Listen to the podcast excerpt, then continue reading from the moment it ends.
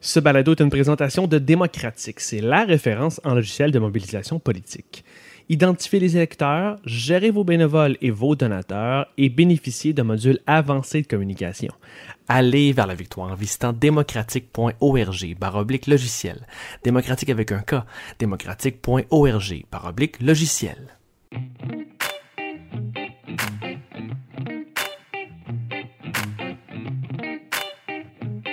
Nous sommes engagés. public. Bienvenue aux engagés publics. Je suis François Larouche et aujourd'hui je suis avec. Clément Laberge. Cette semaine aux engagés, est-ce que Météo Média pourrait devenir une bande de criminels? Et les jeunes de la CAC se découvrent? Et pour nous, nous on redécouvre l'importance des médias régionaux.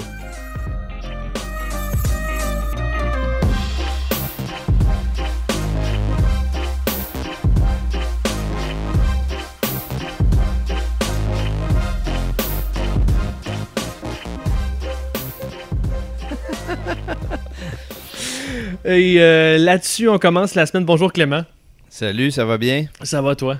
Oui, c'est- toi qui, dont il faut s'inquiéter de retour de vacances après Ben une non. grande tournée? Ben non, pourquoi on devrait s'inquiéter? Ben parce que je t'aurais pu décider de rester là-bas. Le retour est peut-être difficile. En tout cas, nous autres, on avait hâte de te réentendre. Ah, c'est fin. Non, le retour n'est pas difficile. J'avais à la fin euh, des vacances euh, très hâte de revenir. On a beaucoup de projets aux engagés publics. Euh, on veut aller vers la vidéo. On veut aller plus vers l'organisation politique. Donc, on a beaucoup de pain sur la planche avec les auditeurs pour les prochains mois. Mais sinon, il y a quand même, même si c'est l'été, je me suis un peu, un peu remis dedans. J'ai recommencé à lire ce que j'avais manqué dans mes deux semaines dans le bois. Et puis, euh, je suis bien content d'être de retour pour pouvoir en discuter, surtout avec toi aujourd'hui. Bon, fantastique. Sinon, pour commencer, notre euh, linge euh, sale en public, notre, euh, nos- notre liste d'épicerie désengagée, ce qu'on a de notre côté cette semaine, ben, il y aura toutes nos entrevues, là, dont la dernière est avec Simon-Pierre Savard-Tremblay que j'ai faite. Vous pourrez aller écouter ça si ce n'est pas déjà fait. Sinon, j'aimerais faire euh, un shout-out, comme on dit en, bon québécois, à nos amis de Démocratique euh, qui nous aident une fois de plus cette semaine à produire le balado en étant notre commanditaire. Donc, si jamais vous êtes un organisateur politique cette semaine qui écoutez notre balado, vous, avez donc à vous préparer vraiment maintenant. Là, vous, êtes, euh, vous avez les mains dedans. La campagne est maintenant et vous voulez une solution à tout casser pour votre sortie de vote et votre gestion de pointage et de communication avec les électeurs de votre circonscription.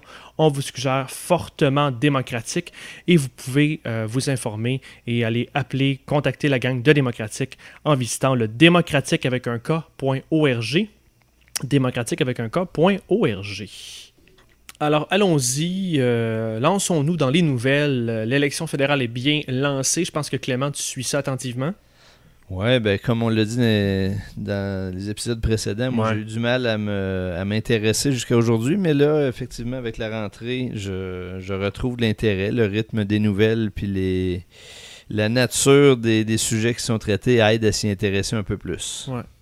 C'est- et c'est bien parti. Puis je suis resté un peu bête quand j'ai réactivé mon réseau sur euh, mon téléphone en sortant du bois parce qu'une des premières nouvelles que j'ai vues, c'était qu'apparemment, parler de la crise climatique, ça pouvait être maintenant considéré comme étant partisan. Euh, la précision étant qu'Élection Canada aurait mis en garde des organismes environnementaux. As-tu plus d'infos? Ben, en fait, ça, ça a été, ça a été vraiment le, le moment invraisemblable de la semaine, là, où Ouais. euh, tout à coup, on avait l'impression qu'on pourrait plus en parler parce que Maxime Bernier doutait des, des réchauffements climatiques puis que tout devenait partisan. Le- euh, L'élection Canada a fait quelques précisions après en disant OK. ça concerne essentiellement les achats publicitaires qui devront être déclarés pour Ah. que les gens sachent qui essaient d'influencer l'élection. Mhm. Mais disons que euh, c'est pas la meilleure sortie d'Élection Canada là-dessus. Je pense que ce genre de choses-là aurait dû être vu bien avant.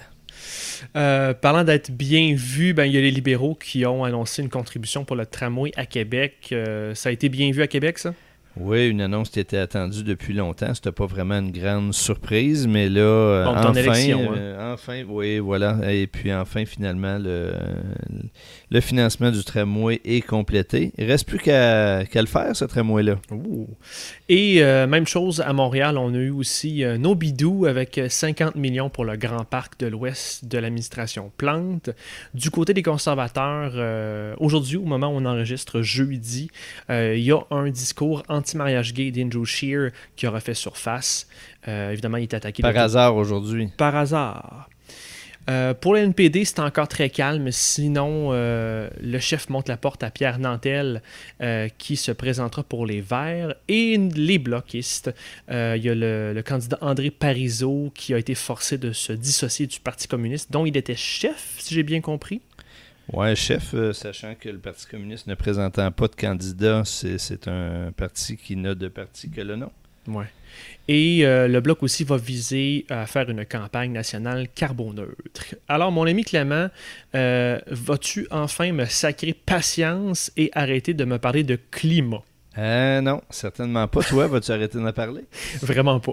non, en fait, moi, j'ai bien, bien hâte de voir comment l'automne va se, va se placer de ce point de vue-là, parce que c'est pas encore le sujet. Euh, on peut pas dire que c'est le sujet de l'élection encore, là, à part Pierre Nantel qui, a dit euh, Je m'en vais chez les Verts parce que c'est le sujet prioritaire. Mm-hmm. On sait que le Bloc a un programme intéressant là-dessus. On sait que les libéraux ont, ont des idées aussi mais je sens pas encore que les positions sont prises là-dessus. Je sens pas qu'il y a personne qui en fait le euh, dossier, en tout cas dans les partis euh, principaux. Donc, euh, moi, je m'attends à plus de, tout le monde. Puis, je m'attends à ce qu'il y ait des positions fortes qui, qui, qui, soient prises. On va reparler tantôt de la politique américaine où ce passage-là est fait. Donc, euh, moi, je m'attends à ce que ça, à ce que ce soit un sujet puis qu'on en entende parler tous les jours, tous les jours, tous les jours jusqu'à l'élection. Puis c'est ça le passage dont tu veux, que tu veux? Que, c'est quoi le ben passage que tu souhaites? Ben, le passage que je souhaite, c'est que, euh, tu sais, là, aujourd'hui, les principaux candidats à, l'investiture démocrate ont tous des programmes sur l'environnement pour lutter contre le changement climatique qui se chiffrent dans des montants qui donnent le vertige. Oh oui et qui montre bien l'ampleur des changements qu'il y a à faire à l'économie, à faire à la société dans toutes ses dimensions. Puis aujourd'hui, là, là, pour le moment, je, ne pense pas que ce soit dans les plans des principaux partis d'être à ce niveau-là d'engagement mhm. sur la crise climatique dans les prochains mois, puis je pense qu'on mhm. va devoir les y amener. Mais il y a peut-être les libéraux qui euh, vont s'engager plus... Euh, fermement sur le climat. Le, problème reste un problème de crédibilité là-dessus, mais ils sont un peu seuls. On s'entend. Euh, euh, désolé nos amis bloquistes, mais évidemment, on parle de partis qui pourraient prendre le pouvoir euh, dans cette discussion-là. Donc, évidemment, les libéraux, les conservateurs sont pas mal les deux partis en ce moment qui pourraient prendre le pouvoir. Donc, c'est moi, ça, ça, me, je me pose beaucoup de questions. Puis, je ne sais pas ce que tu en penses.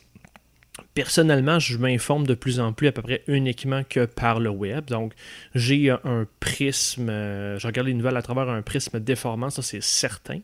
Et je vois pas encore euh, dans cette élection-là à quoi on m'invite ou tu sais je vous ai écouté la semaine passée LP puis puis je suis un peu d'accord sur ce que vous disiez au niveau de, la communication. Je j'ai de la misère encore à saisir c'est quoi les défis qu'on doit relever ou quels sont les défis, les défis en tout cas que les partis ont identifiés euh, des, des, défis dans la vie, moi j'en vois. Là, on parle ensemble du climat en ce moment. Euh, je pourrais t'ajouter ben, les influences extérieures. Euh, la main-d'œuvre. À Québec, c'est un, un, enjeu. Puis ben, les inégalités économiques qui continuent. la fracture sociale avec les bulles qui se créent, puis étant donné, heureusement, on n'est pas aux États-Unis et on ne vit pas de, grands extrêmes comme là-bas, mais il y a quand même une fracture sociale de plus en plus dans la société occidentale. Puis, tu sais, on s'en va aussi de plus en plus vers une virtualisation des jobs qui va faire perdre des jobs. Fait tu sais, il y en a des défis, là. Il y en a ça. moi, je t'ajouterais à ça une certaine perte de confiance dans la démocratie. Ben oui, puis c'est l'enjeu des, des Dans la démocratie représentative, puis oui, effectivement, dans les médias. Donc, l'équilibre de ces pouvoirs-là sur lesquels se sont bâties les sociétés occidentales depuis, euh, depuis un siècle, euh, on peut, on peut plus les tenir pour acquis. Ça, c'est des sujets qu'il faut qu'on aborde aussi. Là. Mais, mais parlons-en. Moi, j'en j'ai envie d'en entendre parler, tu sais. Il faut donner moi une raison euh, de m'engager avec vous, d'aller voter pour me battre avec vous, pour, donnez-moi le goût de voter. Euh, parce que là, moi, je, le sais déjà là, que le Québec il, est dans le méchant Canada. Je le sais déjà que Justin Trudeau a été blâmé dans l'affaire SNC.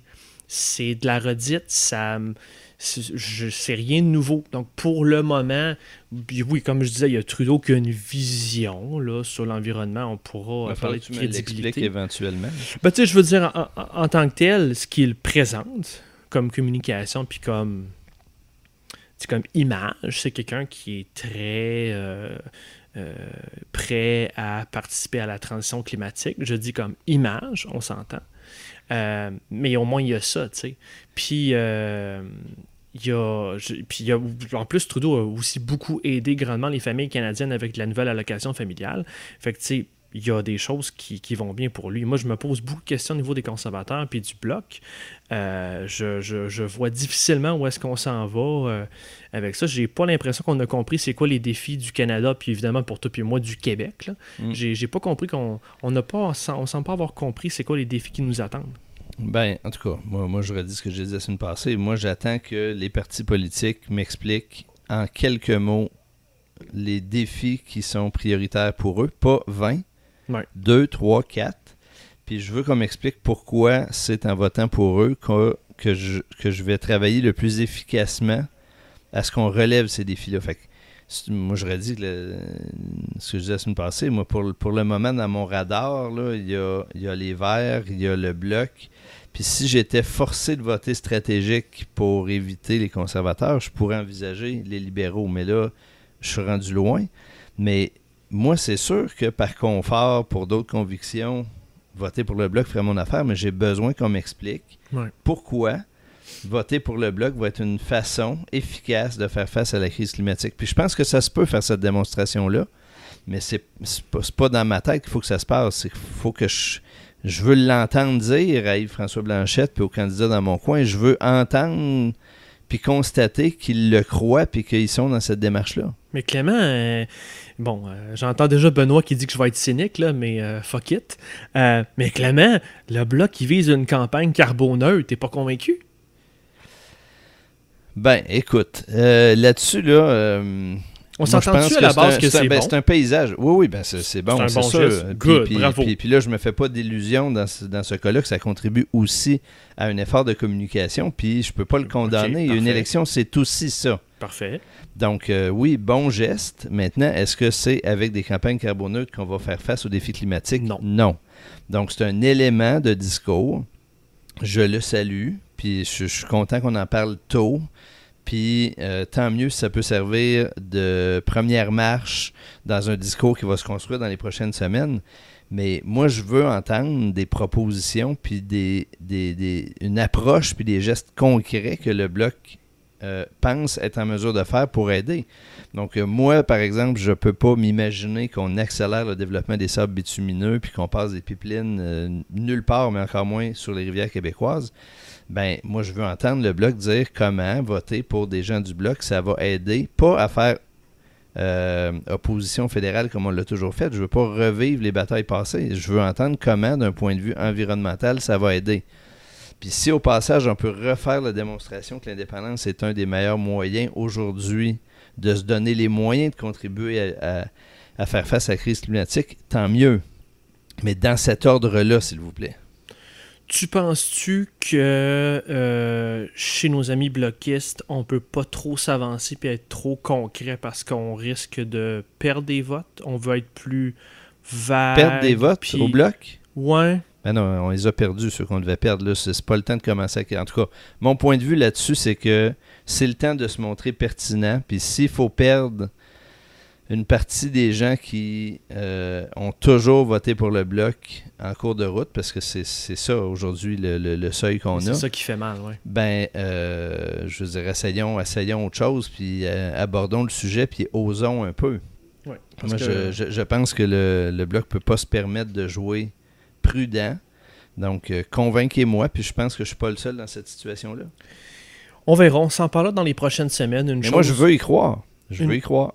Ben, écoute, je, je, suis d'accord avec toi. Une chose que je veux surveiller avec vous autres, c'est est-ce qu'on aura malheureusement une élection euh, de tranchée où on va très peu s'engager euh, sur des enjeux. On va avoir des petites mesurettes de, de lunch et d'éléments de campagne carboneutre. Et qu'on va faire. Tu oublies les pailles aussi, les pailles jetables. Les pailles jetables, oui.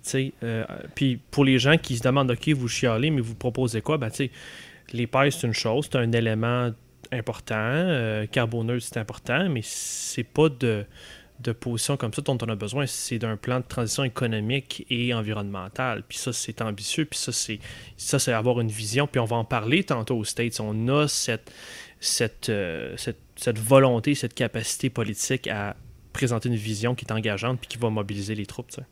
Hydro-Québec Hydro -Québec est un levier extraordinaire dont le Québec dispose aujourd'hui pour faire cette transition-là. Comment on va l'utiliser? OK, c'est un sujet dit québécois. N'empêche, on l'a ici, puis il fait partie de l'équation. Hmm.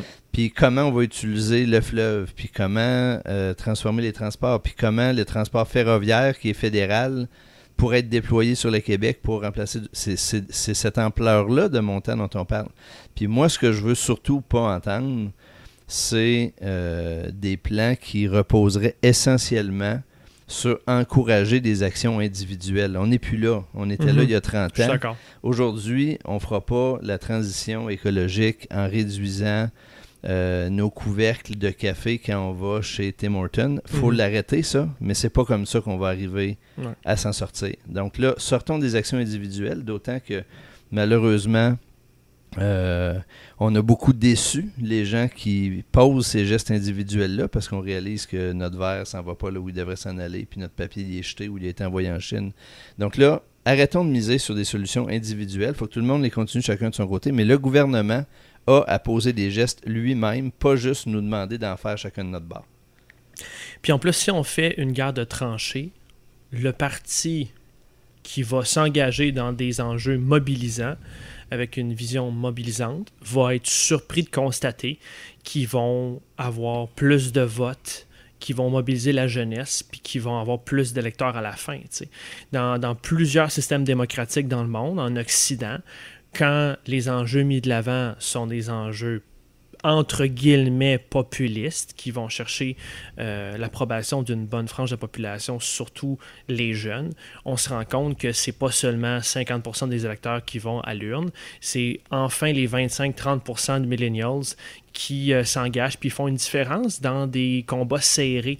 Puis c'est, euh, juste pour penser à mon ami Barack, c'est ce qui a fait la différence avec les démocrates à son époque puis à l'époque de Clinton. C'est avoir des enjeux mobilisants, ça a un effet sur ta sortie de vote et ton nombre de députés. Sauf que là, c'est la question que tu poses de aura-t-on une guerre de tranchées? Euh, On n'est pas dans le secret des bunkers de chacun des partis, mais on peut quand même raisonnablement penser que ça ferait tous leur affaire que ça se passe comme ça. Moi, j'espère que euh, quelqu'un ou un parti va faire dérailler ça en obligeant des prises de position audacieuses qui seront peut-être définies on the fly en cours de, campagne parce qu'on est à très peu de temps de, l'élection.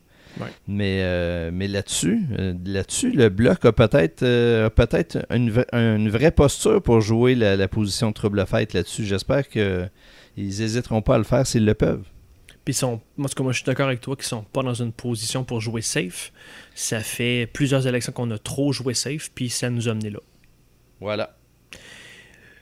Du coup, c'est pas vrai, c'est pas vrai juste pour le bloc, hein, c'est vrai pour euh, beaucoup de ah partis qui ont été euh, longtemps guidés par des, des, grands idéaux, puis qui se sont un petit peu refermés euh, sur des idées plus, plus restreintes au fil du temps.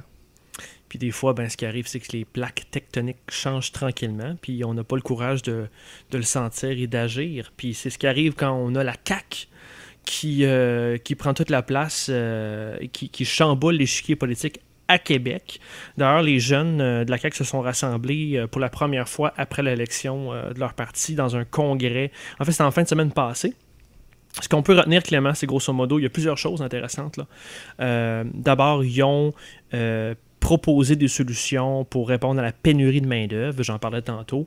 Euh, eux autres, bon, c'est super sexy, écoute, ça Clément, ils proposaient l'exemption d'impôts pour les heures supplémentaires dans les domaines touchés. Euh, ouais. T'as-tu le goût de? Ben, je, disons que je, pense que c'est une, euh, une, proposition qui est pas mûre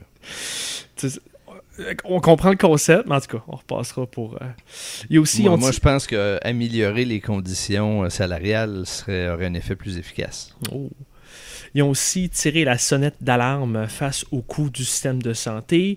Euh, ils veulent miser sur le numérique pour attirer les jeunes en région. Euh, ils réclament que toutes les communications gouvernementales soient faites uniquement en français, avec deux exceptions euh, pour la communauté anglophone historique et pour la communauté autochtone. Malheureusement, il n'y a rien eu sur l'environnement pendant ce congrès jeune, ce qui est surprenant. Ils ont aussi proposé de mieux encadrer l'utilisation des écrans. Sinon, ce qui a un peu fait sauter la baraque cette semaine avec euh, en fait tout le parti et le gouvernement, c'est que c'est pendant ce congrès-là qu'on a commencé à parler de péréquation. Donc les jeunes ont rejeté euh, une espèce de réduction à la dépendance de la péréquation, ce qui est surprenant parce que d'habitude, dans le passé, quand on vient au, ce qui restait dans des cubes, à des déclarations de Legault quand il est arrivé à la CAQ.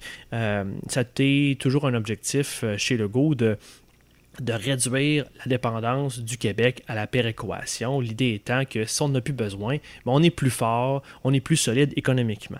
Et là, euh, ben, euh, avec cette, euh, ce rejet-là, Legault a, a, dû dire que le Québec y a droit, puis il ne peut pas s'en passer. Et là, ça a soulevé tout un débat avec le premier ministre Jason Kenney de l'Alberta sur l'histoire, pourquoi, comment ça marche la péréquation. Je pense qu'on a déjà fait euh, cette discussion sexy sur ce qu'est la péréquation aux engagés publics. Je sais pas si tu veux te réengager là-dedans, Clément. Ben, peut-être pas ce soir, mais il faudrait qu'on y revienne. Je m'ennuie déjà de ces échanges. oh my God. Sinon, la CAQ aussi... D'ailleurs, c'est un sujet que Benoît adore. La péréquation? Ah oui, d'ailleurs, en fait, on devrait faire une émission où, on l'inviterait à nous expliquer ça, puis on débattrait après, ce serait succulent. Bon, ben, euh, est-ce qu'on a assez de trois heures, tu penses? Ben, écoute, on en gardera une demi-heure. Juste le best-of de la péréquation. Je pense qu'on a notre titre d'ailleurs, le best-of de la péréquation. Sexy. Euh, sinon, la CAQ cette semaine envisage euh, l'établissement d'un commissaire à la langue française. L'objectif serait de retirer l'influence partisane de l'application de la loi 101. Alors, avenues qui vont euh, explorer. Euh, pour nos amis du PLQ, euh, cette semaine, ils sont vraiment sur l'appui aux médias en région. Donc, euh, l'opposition presse la CAQ d'agir. Évidemment, on sait tous que le groupe Capital Média est sur le bord de la fermeture, de la faillite, sans processus de faillite. Capital Média, qui est un gros groupe que le Soleil à Québec, je pense, Clément, c'est ça? Oui, ouais, absolument. Le Soleil avec lequel nous avons appris à lire, dit Régis. Ouh. Euh, du côté de Québec solidaire, euh, ils ont réclamé plus de congés pour les nouveaux pères. Euh, la CAQ a déjà répondu en disant que ce n'était pas une priorité pour le moment. Sinon, Québec solidaire a accusé le gouvernement de bloquer une demande d'accès sur des documents portant sur le troisième lien. On a Catherine Dorion qui est sortie là-dedans dans les médias. donc, est-ce que le gouvernement bloque? Est-ce que c'est le cas? Qu'est-ce que le gouvernement a à cacher sur le troisième lien? On me fera pas croire que Québec solidaire était surpris de se faire refuser l'accès, mais ça fait partie du jeu. Ça fait partie de la game. Sinon, les piquets sont pas encore morts. Euh, il y aurait Alexis Deschaines qui aurait été courtisé pour se présenter à la course à chefferie. Ce qui est intéressant, ce qu'on entendait dans les médias cette semaine, c'était qu'il n'a pas nié, il a pas, euh, donc il n'a pas nié l'information, mais il s'est pas avancé et il n'a pas euh, dit par exemple qu'il ne se présenterait pas donc, il doit oui, étudier ou se. Il ah, il l'a dit? Euh, c'est quoi? Il l'a dit depuis. Euh, puis d'ailleurs, Bernard Drinville qui avait lancé la, la rumeur de son intérêt a, lui-même dit aujourd'hui en ondes que Alex Deschaines ne serait pas candidat. Ben là, on a un problème euh, du côté du PQ. Clément, je vais te lancer là-dessus. Qui va se présenter à la chefferie du PQ? Et, et toi, vas-tu te présenter comme chef? Ah, écoute, euh, on est dans des scénarios. Tu veux qu'on fasse un jeu de rôle ce soir? Ça, aussi, ça pourrait être une émission intéressante. Euh, donc, on tire, euh, on tire chacun nos rôles dans un chapeau. non, sur le PQ, ce qu'il faut dire, c'est que ça va être un, automne chaud parce qu'il y a du travail qui s'est fait cet été, il y a eu mm-hmm. des consultations, il y a eu du travail qui a été fait sur une, une déclaration de principe, une révision des statuts. Puis tout ça doit euh, être présenté aux militants en prévision d'un congrès extraordinaire euh, courant de l'automne, novembre, je pense, fin novembre. Oui, absolument. Et puis, euh, je pense qu'on entendra beaucoup parler du Parti québécois. Puis, ben, le parti a fait le choix de s'interroger sur la chefferie seulement au terme de cet exercice-là. Oui. Est-ce que c'est un bon choix ou pas? Ben, c'est l'avenir qui nous le dira. Mais, c'est l'inverse du choix du Parti libéral. Exactement. Puis bon, à, tout prendre, pour le moment, je pense que le Parti québécois gagne ce pari-là parce que le, Parti libéral a, du mal à se trouver.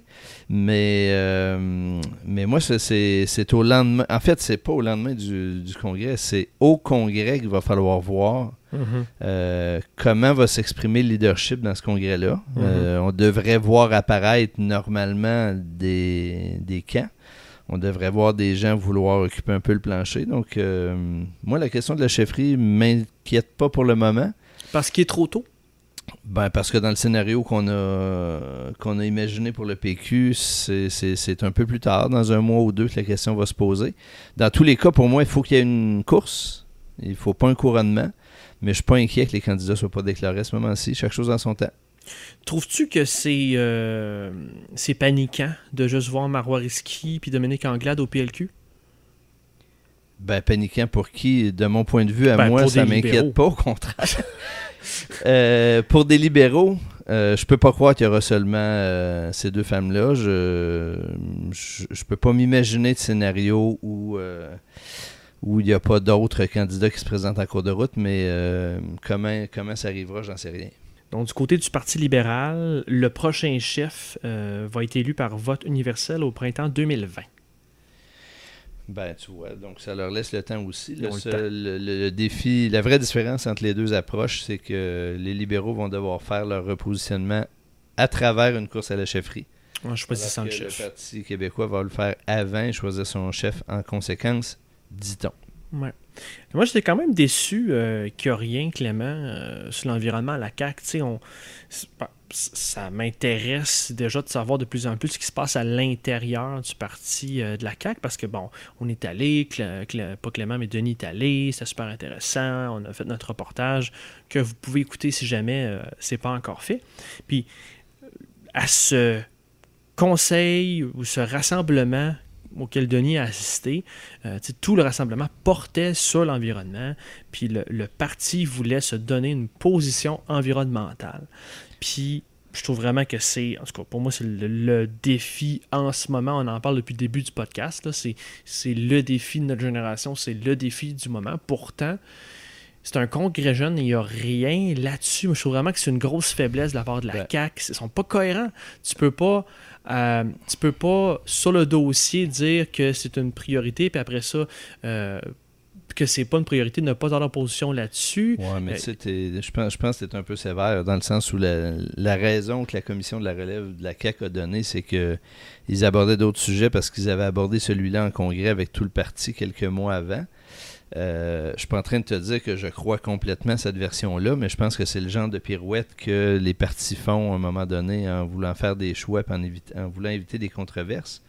Donc, euh, c'est real politique, je suis pas surpris qu'il ne l'ait pas abordé. Maintenant, c'est sûr qu'il va avoir une limite à cet exercice-là. L'automne ne pourra pas passer sans que la CAQ prenne des positions concrètes euh, qui vont avoir des implications sur l'environnement. Puis, euh, ça aurait été le fun, ou ça sera le fun, que les jeunes jouent un rôle moteur à ce moment-là. Mais c'est ça l'affaire, c'est que les jeunes, généralement, dans les partis politiques, c'est un groupe de tests de ballons, ok, fine, mais c'est aussi un groupe à l'intérieur de la machine qui fait pression sur la machine. Puis en ce moment, les jeunes doivent utiliser cette fonction-là qu'ils ont pour faire pression sur le gouvernement à l'intérieur. Pour, pour Colin, j'espère qu'ils sont d'accord avec ça. Demander un plan de transition environnementale et économique, c'est le moment. Là. Tu peux pas ne pas utiliser la tribune que tu as d'un congrès pour pas pas mettre dans l'embarras, mais mettre le spotlight sur le sujet puis forcer le premier ministre à répondre. Ben, écoute, oui. C'est une occasion manquée. ben oui, je suis d'accord avec toi, mais tu as vécu. Là, on va faire une minute, euh, tu sais, euh, c'est pas le meilleur de la politique, mais tu veux pas, comme commission euh, de la relève ou comme commission jeunesse, être le congrès qui va. qui va faire mal paraître le gouvernement qui vient d'être élu. Tu veux pas que ce soit de ta faute le jour où ça va arriver. Fait que je comprends leur prudence, mais je suis d'accord avec toi que ce choix de prudence est particulièrement euh, grave et lourde de conséquences à ce moment-ci. C'est parce que sinon, ça sert à quoi de s'engager dans un parti politique si c'est juste pour toujours faire plaisir à ceux qui décident en haut? Ouais, mais là, c'est pas forcément tous des gens qui sont là depuis longtemps. Ils apprennent les rouages aussi. Oui, clairement. Fait tu sais, moi, moi j'ai. Comment je dirais Je, trouve, je trouve qu'ils ont raté une occasion, mais je, pense qu'il faut être euh, plus sévère avec les instances officielles et les. Euh, les personnes d'expérience qui sont au pouvoir avec la CAQ aujourd'hui qui devraient ne pas attendre que les jeunes les poussent pour prendre des positions là-dessus. En tout cas, ils ont une chance inouïe, ils ont du pouvoir s'ils l'ignorent puis s'ils ne le savent pas. Ils peuvent utiliser cette position-là pour faire avancer des dossiers qui sont critiques euh, à l'avenir du Québec. Clément, y avait-tu d'autres choses qui avaient attiré ton attention euh, dans l'actualité au Québec? Ben moi, dans, pour rester euh, un petit bout de plus sur le, congrès de la, de, la commission de la relève de la CAQ, il y a deux éléments qui ont attiré mon attention mm-hmm. parce que même si on n'a pas parlé d'environnement, ils ont soulevé quelques autres points. Il y a notamment été question de miser sur le numérique pour mm-hmm. attirer les jeunes en région. Puis on n'a pas eu beaucoup de détails sur la nature des échanges puis des propositions. Mais je me suis demandé qu'est-ce que ça voulait dire au fond. Ça veut-tu dire euh, amener la haute vitesse là où il n'y en a pas? Ça veut-tu dire... Ça fait 50 ans qu'on promet ça. Ouais, c'est ça. Fait que ça, je suis moyennement convaincu. Puis moi, je pense surtout que la question du numérique, il faut une fois pour tout retenir que c'est pas une question seulement de débit puis d'équipement puis de de, de, de, petites entreprises et tout. C'est des façons de travailler puis d'aménager mhm. nos, nos, façons de travailler. Puis pour moi, attirer des jeunes en région, ça veut dire probablement plus aménager les façons de travailler, les habitudes au travail, les conventions collectives pour permettre le travail à distance, pour permettre, euh, pour faciliter les téléconférences, les visioconférences, ainsi de suite. Donc, euh, moi, j'aurais beaucoup aimé que les jeunes développent un petit peu sur qu'est-ce que ça voulait dire pour eux. D'autant que l'autre sujet qui était plus étonnant dans ce qu'ils ont amené, c'est qu'ils avaient, euh, dans les mois précédents, beaucoup insisté qu'ils voulaient que la CAQ euh, prenne le leadership d'une réflexion sociale sur la place que les écrans prennent dans nos vies. Mm-hmm. Et puis le premier ministre a été, euh, été apparemment convaincu de cette démarche-là, puis a confié à euh, Lionel Carman de faire, un, qui est ministre euh, des services sociaux, de, délégué aux services sociaux, de faire un forum sur la question. Moi, je suis moyennement rassuré que ça relève de la santé. Je pense que c'est un phénomène social beaucoup plus large. Mais je, je demande à voir. La démarche va être intéressante si on prend le problème du bon côté.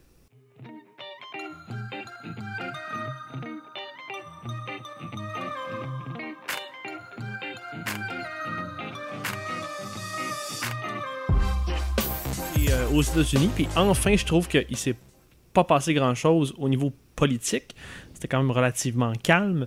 Euh, sinon que Trump a annulé une rencontre avec la première ministre danoise suite à son refus de ne pas vouloir vendre de Groenland. Eh, Bien sûr, on est rendu eh là. C'est fascinant. Et sinon, Bernie Sanders a dévoilé sa, sa, sa, plateforme, sa version du Green New Deal. Puis tu parlais de gros chiffres tantôt attache-toi 16 trilliards, trillions? Ben, c'est des. comment on dit ça en français? Des billions, c'est des mille millions. C'est des trillions, ça doit être des millions de millions. Donc, euh, je vais le reprendre. Donc, euh, il y a Bernie Sanders qui a dévoilé sa version du Green New Deal avec 16 trillions pour faire face à la crise euh, climatique. Clément, ça fait beaucoup de zéros, ça, hein? 16 trillions. C'est difficile à concevoir. Moi, écoute, ce qui s'est passé cette semaine, euh, au-delà du tapage habituel que Donald Trump réussit euh, systématiquement à faire, mm-hmm. euh, puis d'ailleurs là-dessus, il faudrait juste se rappeler que les médias tombent dans le panneau chaque fois. on fait des semaines sur des sujets qui n'en mériteraient pas tant. Mais néanmoins, je, moi, je voudrais qu'on rende hommage à un candidat à l'investiture démocrate, Jay Inslee, le gouverneur de Washington, mhm. qui était euh, candidat depuis le début, euh, qui avait décidé d'être le candidat de la crise climatique et qui a annoncé son retrait de la course hier après avoir... Tu me l'apprends. Ah ouais, après avoir atteint, il y avait deux critères pour réussir à passer à la prochaine étape euh, dans, dans la course démocrate. Il fallait avoir obtenu des dons individuel de 130 000 personnes. Et il fallait avoir eu au moins 2% dans quatre sondages Mhm. nationaux. Il a réussi contre toute attente les 130 000 donneurs individuels, mais il a échoué à, à atteindre 2% dans les sondages. Donc, il a annoncé hier son retrait en annonçant du même coup qu'il se représenterait pour, être un, pour un troisième mandat comme gouverneur de Washington et qu'il n'abandonnerait pas le dossier sur la crise climatique, que tous les documents et toutes les recherches et toutes les propositions qu'il a faites devaient maintenant être considérés open source et pouvaient être repris par tous les candidats et qu'il serait aux côtés de tous ceux qui défendraient cette cause dans les prochaines années. Moi, je dis bravo. Il, il est allé au bout de ce qu'il pouvait et, euh, résultat de son engagement, nous aurons, euh, malgré euh, le fait que le Parti démocrate ne le souhaitait pas au départ, nous aurons un débat spécifiquement sur le climat à CNN dans les prochaines semaines qui réunira une dizaine de candidats euh, à l'investiture démocrate. Donc, chapeau, j'attends impatiemment le jour où on aura quelqu'un de cette trempe dans nos propres débats électoraux. Permets-moi une parenthèse quand même sur Jay Inslee. C'est intéressant de voir comment là-bas tu peux avoir une fonction. Je sais que c'est différent au Canada dans le système, mais là-bas tu peux carrément avoir une fonction, une responsabilité. Temporairement, tu, l- tu l'as toujours, tu l'accumules toujours. Tu es gouverneur, tu es représentant, tu es sénateur, et quand même te présenter pour une autre fonction. Puis, la plupart du temps, 99% du temps, ça ne va pas offenser les électeurs.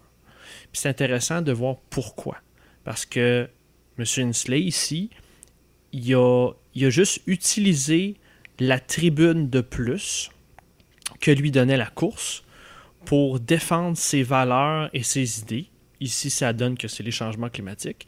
Mais quand il revient à l'électorat pour continuer son mandat, puis dire je veux un troisième mandat, c'est pas je peux pas dire que c'est payant mais c'est naturel pour lui de dire voyez j'ai je continue je continue à défendre ces valeurs là et je sais ce que je vous propose. Je vais en tant que X Y Z en tant que gouverneur voici ce que nous allons continuer à faire. Fait qu'il est cohérent dans sa présentation euh, à la présidence. Et après ça il peut juste continuer. Les gens vont connaître davantage ses positions quand il va se présenter comme gouverneur. Il risque de gagner très facilement ce, Mais ce c'est c'est ce que j'allais dire, c'est que pour faire ce genre de, de, de, de- de- pour poser ce genre de geste-là, il faut être équipé d'une cohérence euh, qui est quand même assez rare. Puis je, moi, je pense que au Québec, on pourrait, puis au Canada, on pourrait accepter ce genre de choses-là avec des gens qui ont un niveau de cohérence semblable. Malheureusement, on n'en a pas tant. Nos débats sont, ont, ont- ont beaucoup demandé de compromis et de compromission dans les dernières années. Est-ce que c'est impossible avec la ligne de parti? Ah, je- je- écoute, je pense qu'il n'y a rien d'impossible, puis que... Mais écoute, ça pourra arriver. Le défi, puis la presse en, en a fait un, un article il y a quelques jours ou semaines. Euh, notre système actuel n'est pas facile pour les gens qui veulent aller en politique autour d'une cause, Mhm. comme lui l'a fait. Donc là, euh, on a l'ami, euh, voyons, équitaire, euh, Stephen Guilbeault. Stephen Guilbeault qui va le tester. Mais on n'a pas eu de grand succès sur des gens qui vont pour une cause. Je pense qu'on n'a pas trouvé tellement la façon de le faire dans notre système électoral. Mais c'est pas parce qu'on ne l'a pas trouvé encore que ça ne pourra pas arriver. Puis le contexte a peut-être changé un peu. Donc euh, voyons. Mais comme tout ne pourra pas changer dans les quelques prochaines semaines, en attendant, je vais mettre mes espoirs sur le fait qu'on puisse avoir plus que 10 minutes dans la troisième heure du Ouais. débat des chefs dans la semaine du 7 octobre pour parler des changements climatiques. Ce serait très désolant de s'en limiter à ça. Sinon, de mon côté, je suis retombé en amour avec euh, Bernie Sanders et Alexandria Ocasio-Cortez. euh, Quand tu dis a- c'est-tu passé de quoi que j'ai raté ou... Non, mais tu sais, je veux dire, euh, AOC, ça n'a jamais changé, mais Sanders a. je- je- J'essaye de le voir comme. euh, je, je veux pas euh, tout de suite. Je veux, je veux juger tous les candidats démocrates de manière juste et équitable. Euh, fait je, je le prends pour ce qu'il me donne maintenant. Puis j'ai écouté euh, AOC puis Sanders euh, dans des balados, des longs formats pour chacun d'eux. Ils sont bons. ça ça, récon me réconcilie à chaque fois avec la politique. Et je le dis aux auditeurs, on peut être pas d'accord avec leur position. Euh, j'adore écouter, euh, me confronter à des républicains ou des gens de droite. Chez Joe Rogan, il reçoit et des gens qui sont démocrates et des républicains. Donc, ça, ça te permet de voir et d'essayer de comprendre les deux visions qui se dégagent. Mais ce qui était très intéressant dans les deux balados, c'était de voir l'authenticité de leur message avec leur personne. C'est sûr qu'il y a toujours une couche de communication, il y a toujours une couche d'artifice, mais tu, sens vraiment l'idée qu'ils sont là pour se battre et qu'il n'y a rien d'autre que le combat. Ils ils sont pas là. Euh, si, si ils réussissent pas à se faire élire ou si euh, ils perdent leur position, ils vont juste essayer de faire avancer leurs enjeux dans d'autres positions et c'est tout. Puis c'est, euh, ça m'a réconcilié avec la chose politique. Puis j'ai, euh, c'est peut-être pour ça que j'ai encore très faim et très soif avec le fédéral. Ben oui, je pense. Mais écoute, ça va être à suivre. Il y a toujours des surprises dans une élection. Il y a peut-être des gens qui vont se révéler. Il faut continuer à croire. Oui. Sinon, dans le trop long, pas lu pour ceux qui ne euh, savent pas c'est quoi. Donc, c'est un résumé de l'actualité de la semaine. Euh, Clément et moi, on va en choisir un ou deux et on va se pencher là-dessus. Il y a quand même euh, peu de choses cette semaine. On a réduit un peu la liste. Il y a la députée d'abord, Catherine Fournier, qui va publier cet automne un livre sur la souveraineté. Catherine, parenthèse, qui a aussi répété qu'elle ne revenait pas au PQ et apparemment même on l'avait approché pour la chefferie. Peux-tu le croire? Non. Ben effectivement. Et non, euh, tout ça n'était pas un plan machiavélique pour obtenir la chefferie du PQ. Sinon, il y a le ministre euh, Roberge qui a été rappelé à l'ordre par le président de l'Assemblée nationale euh, sur une question de frais de déplacement. il y a aussi le gouvernement Legault qui va réinvestir dans le réseau des cégeps. La ministre de la Culture a laissé aussi entendre que le gouvernement du Québec pourrait euh, revoir le mandat de Télé-Québec pour y modifier, dans le fond, le mandat avec une espèce de salle d'information, de service d'information. Euh, en réponse à la crise des médias. En ce moment, il y a 200 classes qui sont vacantes pour la présente rentrée scolaire. Euh, le PQ, avec ça, est très critique et dit que c'est une preuve que la maternelle 4 ans est irréaliste. Euh, cyberattaque, euh, Revenu Québec a frôlé la catastrophe à deux reprises. Euh, Revenu Québec est très peu bavarde sur le sujet. crise climatique avec la Chine. Diplomatique. Effectivement. Crise diplomatique avec la Chine. Trudeau invite Pékin à la retenue face aux manifestants qu'il y a à Hong Kong en ce moment.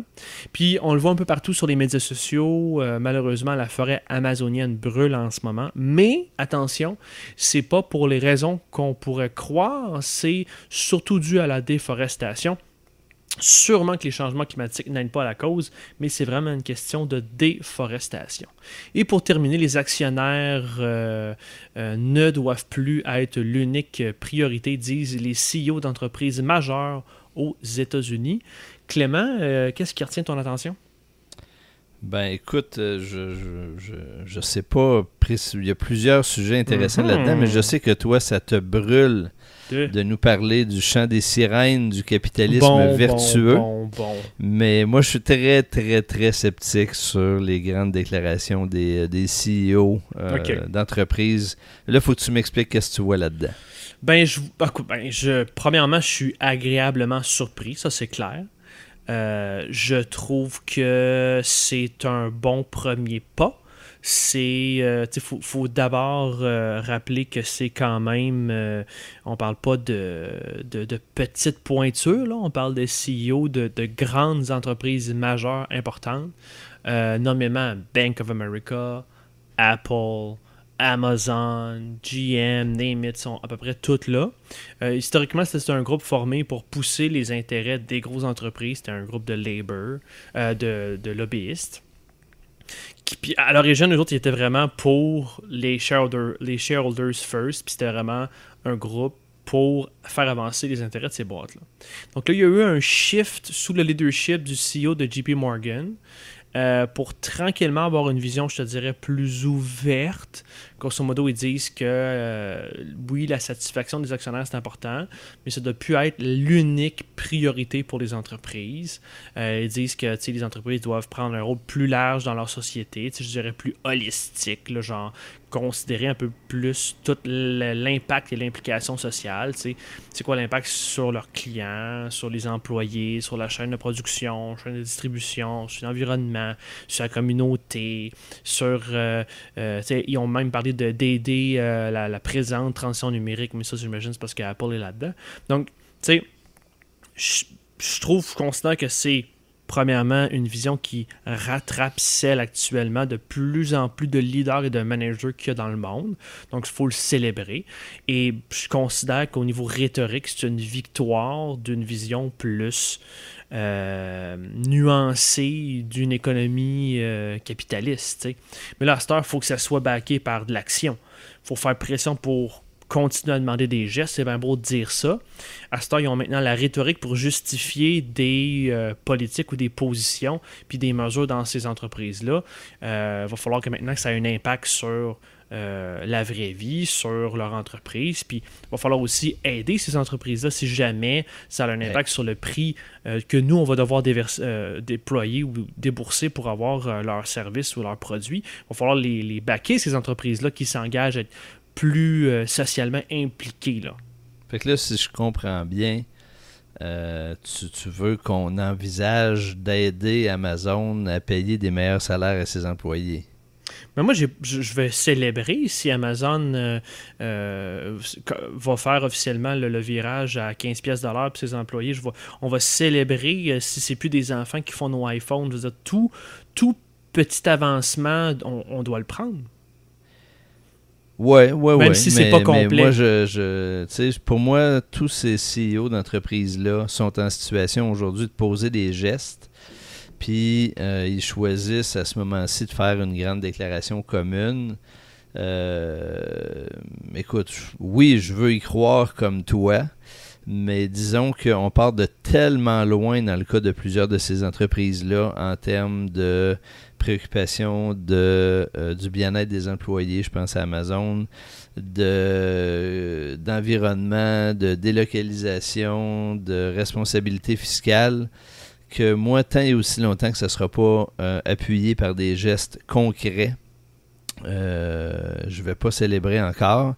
Puis, j'espère que les États vont attendre de pied ferme toutes les demandes qui pourraient accompagner ces déclarations-là commencez par payer correctement votre monde, puis à payer vos impôts comme il faut. Ça va être la meilleure façon de prendre soin de l'environnement et de la communauté dans laquelle vous travaillez. Si vous ne payez pas vos impôts, vous êtes en contradiction avec ce que vous avez dit. Absolument. Luttons, luttons contre l'évasion fiscale, puis il y a beaucoup des problèmes euh, sur lesquels ils s'attendrissent dans cette déclaration-là, qui trouveront des solutions euh, toutes naturelles. J'ai trouvé particulièrement amusant cette semaine que la même semaine où Jeff Bezos signe cette déclaration-là, ils, euh, ils, entreprennent d'utiliser des nouveaux emballages en Europe qui, sont, qui ont la caractéristique d'être absolument impossibles à recycler.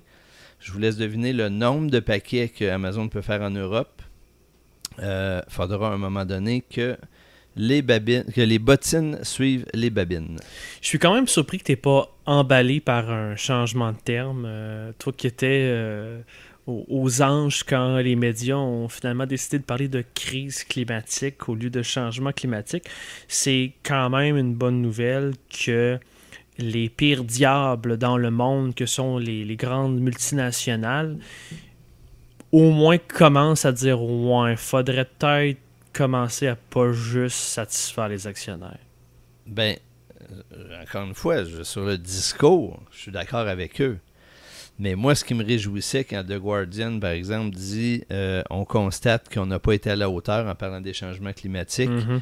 avec toutes sortes de nuances, nous parlerons dorénavant de crise climatique. C'est un geste qu'ils peuvent poser.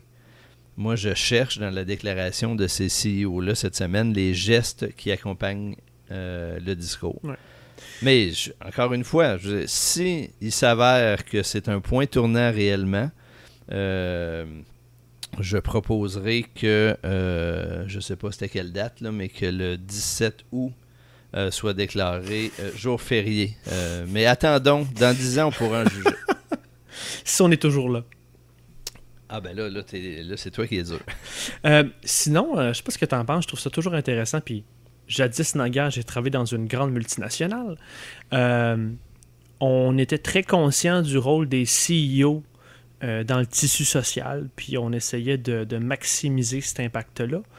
Aux États-Unis, ça semble être très bien compris que les gens ont plus confiance en les CEO envers les CEO qu'envers les politiciens.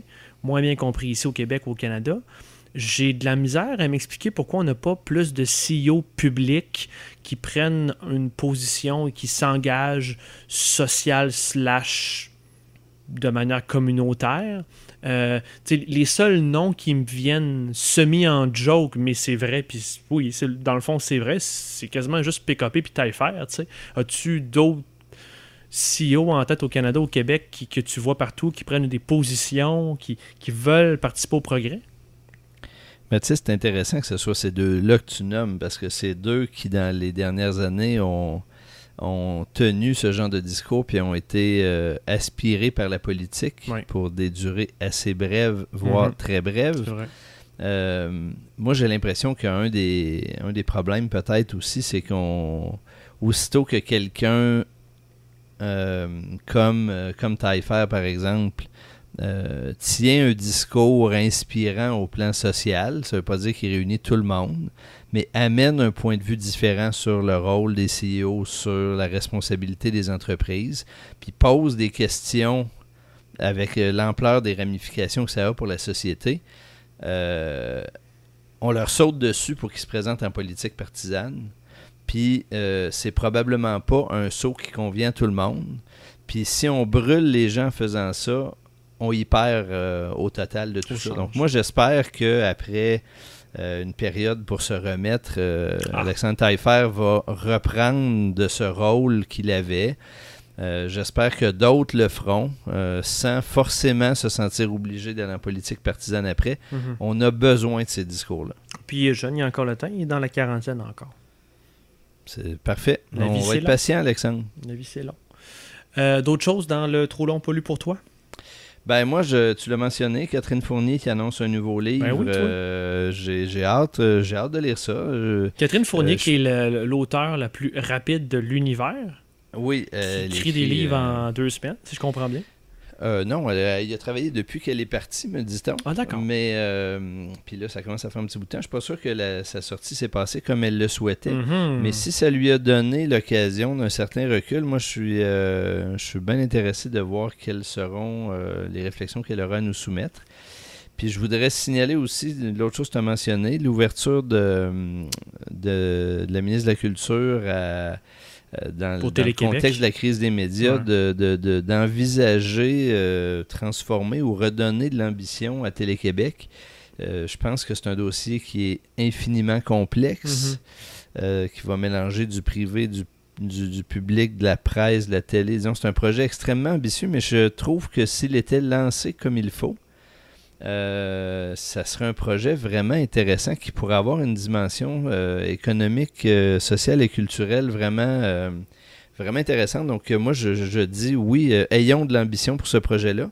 Puis à la fin, ce ne sera peut-être pas ce que Mme Roy a évoqué cette semaine, mais si ça a le mérite de nous amener à, repenser les moyens que l'État québécois consacre à l'information et à l'éducation, ça ne sera pas perdu dans tous les cas. Tu vois, ça me désole vraiment euh, la crise dans les médias parce que là, ça me, ça me pointe un pattern du gouvernement Kakis que je commence à moins aimer. C'est un gouvernement qui dort au gaz. C'est un gouvernement qui dort au gaz sur la crise climatique. C'est un gouvernement qui dort au gaz sur la crise des données. C'est un parce qu'on s'est fait chez Desjardins voler des données. C'est un gouvernement qui dort au gaz sur la crise euh, des médias. Euh, je trouve ça cool, le nationalisme, c'est bien, merci, j'en suis. Mais euh, quand il y a des défis, puis euh, ta société vit des situations, il faut que tu réagis, puis que tu saches répondre à ces défis-là. Tu trouves-tu que je suis impatient? Euh, ben, est-ce que tu es impatient? Euh, tu sais, ce qui, est, intéressant, c'est que sur chacun de ces sujets-là, euh, bon, l'environnement est peut-être un peu différent, mais sur la question des données, de, des ressources technologiques informatiques du gouvernement, sur le code des médias, le gouvernement avait posé des gestes. il y a une commission parlementaire qui était annoncée pour lundi prochain. Là. Elle n'est pas, pas inventée dans la crise maintenant. Mm-hmm. Puis la réflexion de, du ministère avait été amorcée avant. Mais c'est vrai que sur ces deux dossiers-là en particulier, ils ont l'air d'avoir mis un calendrier beaucoup plus long que ce que la réalité permettait. Ils sont relax. Peut-être qu'il y a une question de rythme. Euh, le gouvernement a une belle occasion d'un prochain mois, parce que là, on est en été, mais à la, rentrée parlementaire, moi, je, je veux croire que dans ces cas-là, puis dans le cas de la langue, où ils ne sont pas d'avance non plus, euh, que fort des, des, succès qu'ils ont eus, parce que, somme toute, c'est un bon premier dix mois que mhm. la, que la CAQ a fait. Donc, fort de ces défis-là, est-ce qu'à l'automne, ils sont capables de passer en deuxième et en troisième vitesse, puis régler ces dossiers-là? parce que l'urgence le commande? Et avant que l'impopularité monte aussi. C'est hein? ça. Moi, j'ai pas perdu espoir là-dessus, mais c'est sûr qu'il va falloir prendre les bouchées doubles. Maintenant, le rythme est imposé.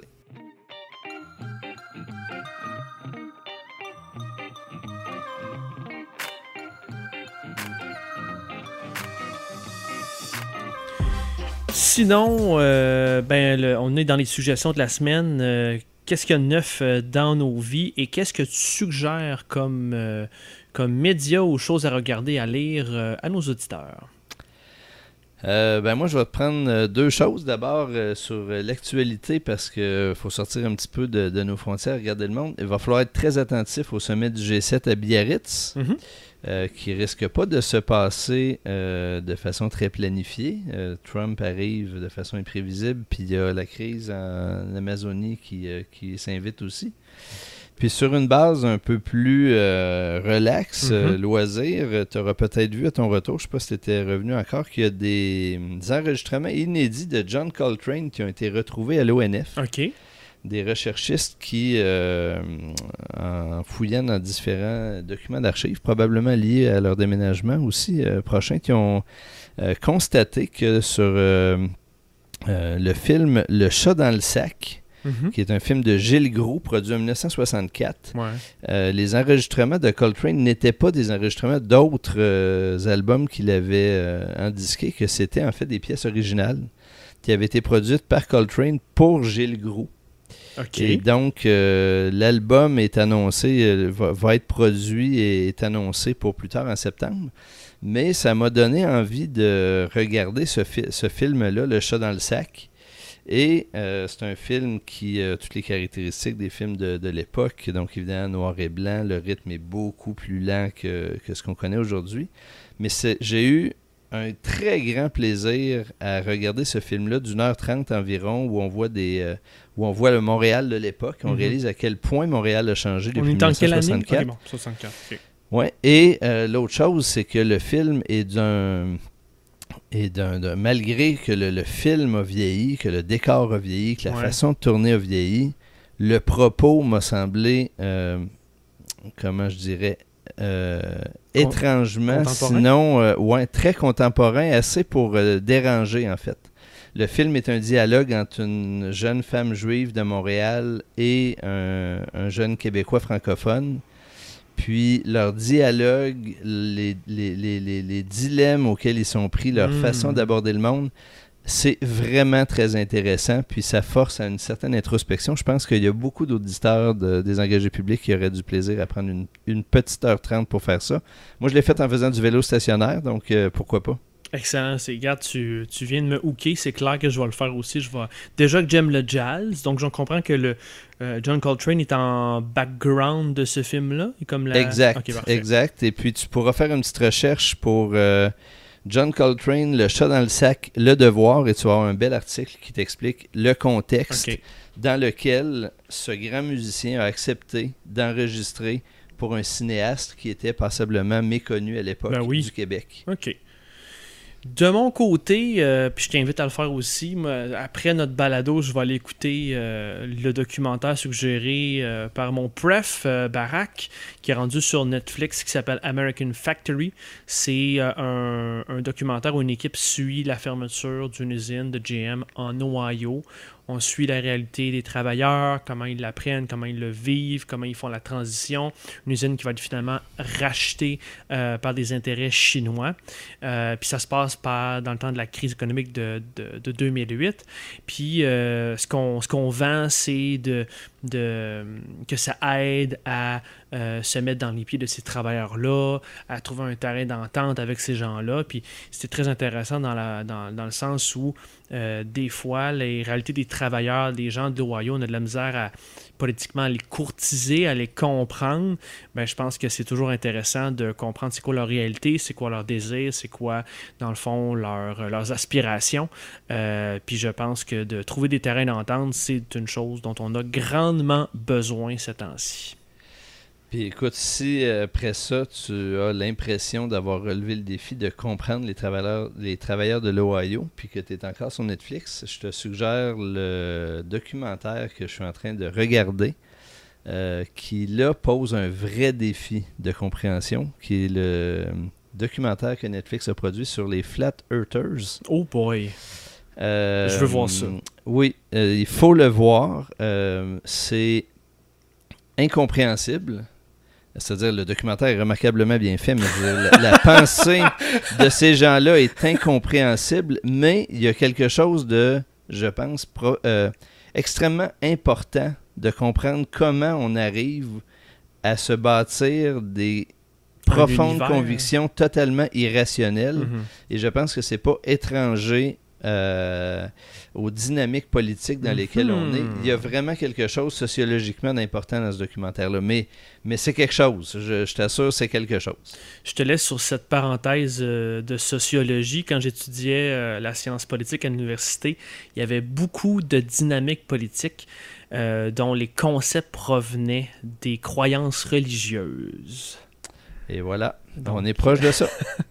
Et c'était notre épisode cette semaine des engagés publics. Merci d'avoir été là. Merci Clément. Ça a été un grand plaisir, François. Et comme à chaque semaine, abonnez-vous à notre balado sur Apple Podcasts, Google Podcasts, SoundCloud et n'oubliez pas Spotify. Suivez-nous et abonnez-vous aussi à nos pages Facebook, Twitter et YouTube. Faudra ajouter un Instagram à ça, ça manque d'Instagram, me semble. Et engagez-vous en visitant notre site web engagépublic.com. À la semaine prochaine. Salut.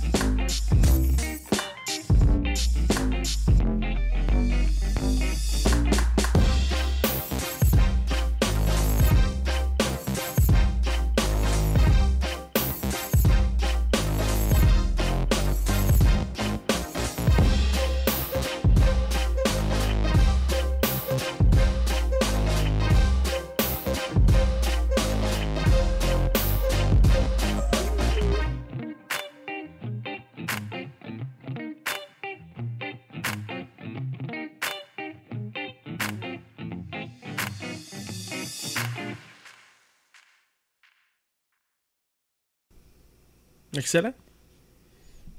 T'es satisfait? Oui, je, vois, que tu as d'autres points. Là, mais, oui, mais on peut pas tout faire. Absolument.